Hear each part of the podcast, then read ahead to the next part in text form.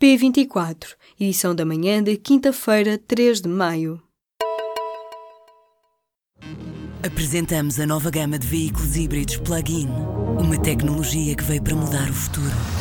BMW iPerformance.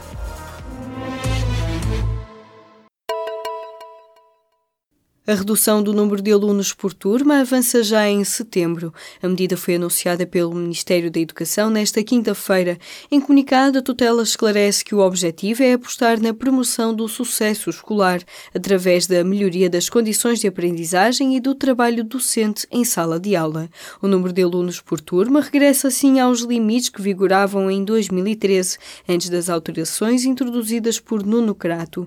As turmas do primeiro ciclo passam a ter 24 24 alunos e as de segundo e terceiro ciclos entre 24 e 28, esclarece o documento, uma redução que, para os parceiros do governo, é ainda insuficiente. O mandato do ex-presidente da TSE vai ser passado a pente fino. Carlos Limbrato Batista renunciou ao cargo na segunda-feira, pediu uma auditoria antes de se demitir e o governo já reforçou que tem todo o interesse em que esta seja feita. Limbrato Batista renunciou à presidência da ADSE alegando motivos pessoais, mas a decisão foi tomada dias antes da TVI divulgar um relatório confidencial sobre suspeitas de desvio de dinheiros e ainda de favorecimento de empresas, isto quando o gestor esteve à frente da Associação de Cuidados de Saúde da Portugal Telecom entre 2007 e 2009. O presidente de missionário não reagiu ao teor da reportagem da TVI, mas para João Proença, presidente do Conselho Geral e de Supervisão da ADSE, a auditoria é inevitável para restabelecer a confiança. A maior empresa financeira do mundo, a BlackRock, tornou-se no terceiro maior acionista do BES, quando o banco já estava em dificuldades. Logo após a resolução, a empresa conseguiu vender as ações cerca de 5%, que valeriam zero.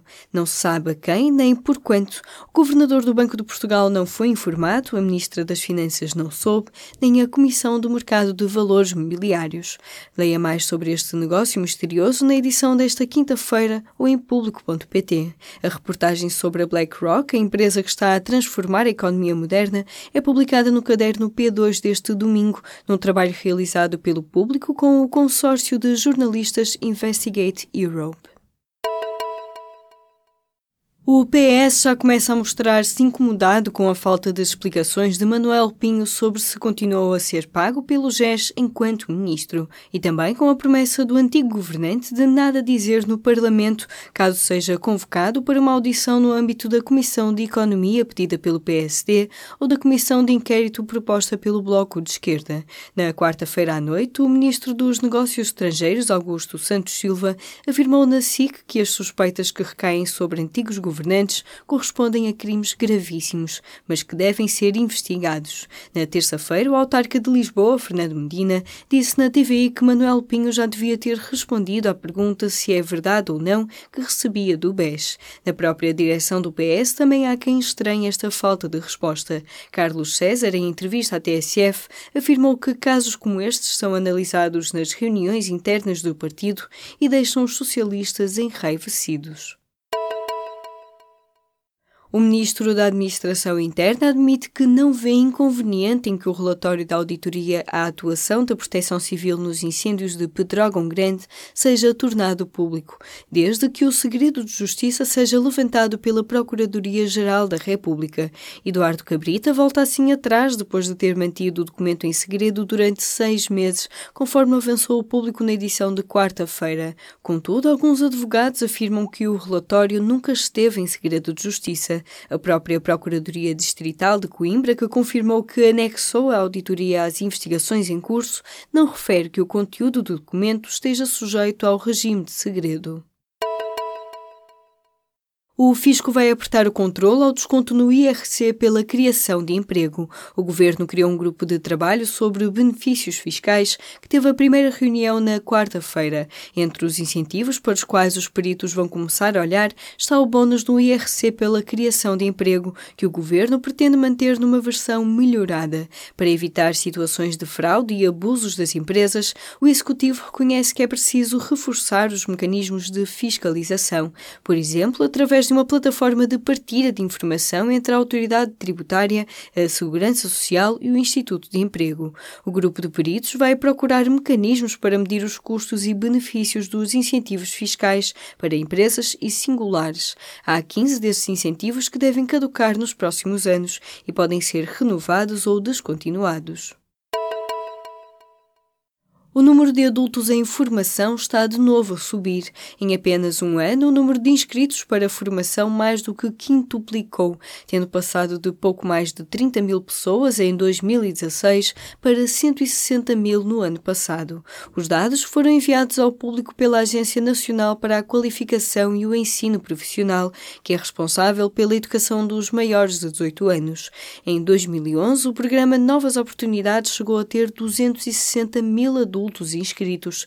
Agora, o governo quer que o programa Qualifica chegue a 600 mil pessoas até 2020. O objetivo? Garantir que, por essa altura, pelo menos metade da população ativa tenha o um ensino secundário completo. Os centros de fertilização foram obrigados a suspender tratamentos com recurso a dadores anónimos e isto está também a suspender a vida de milhares de pessoas, alertam os centros. A orientação foi dada na sexta-feira pelo Conselho Nacional de Procriação Medicamente Assistida aos cerca de 30 centros de fertilização do país. Na semana passada, o Tribunal Constitucional considerou que a regra do anonimato dos dadores de material genético atenta contra o direito à identidade pessoal e genética da criança doença. Assim, os tratamentos só poderão continuar quando se consiga obter uma nova autorização para a utilização dos embriões ou gametas que tinham sido doados no pressuposto de anonimato. O público foi conhecer a história de uma das pessoas que viu o tratamento suspenso. A Rússia foi o principal abastecedor de petróleo de Portugal no ano passado, com as importações de crudo deste país a representar um quinto do total. Os dados da fatura energética de 2017 foram divulgados pela Direção-Geral de Energia e Geologia.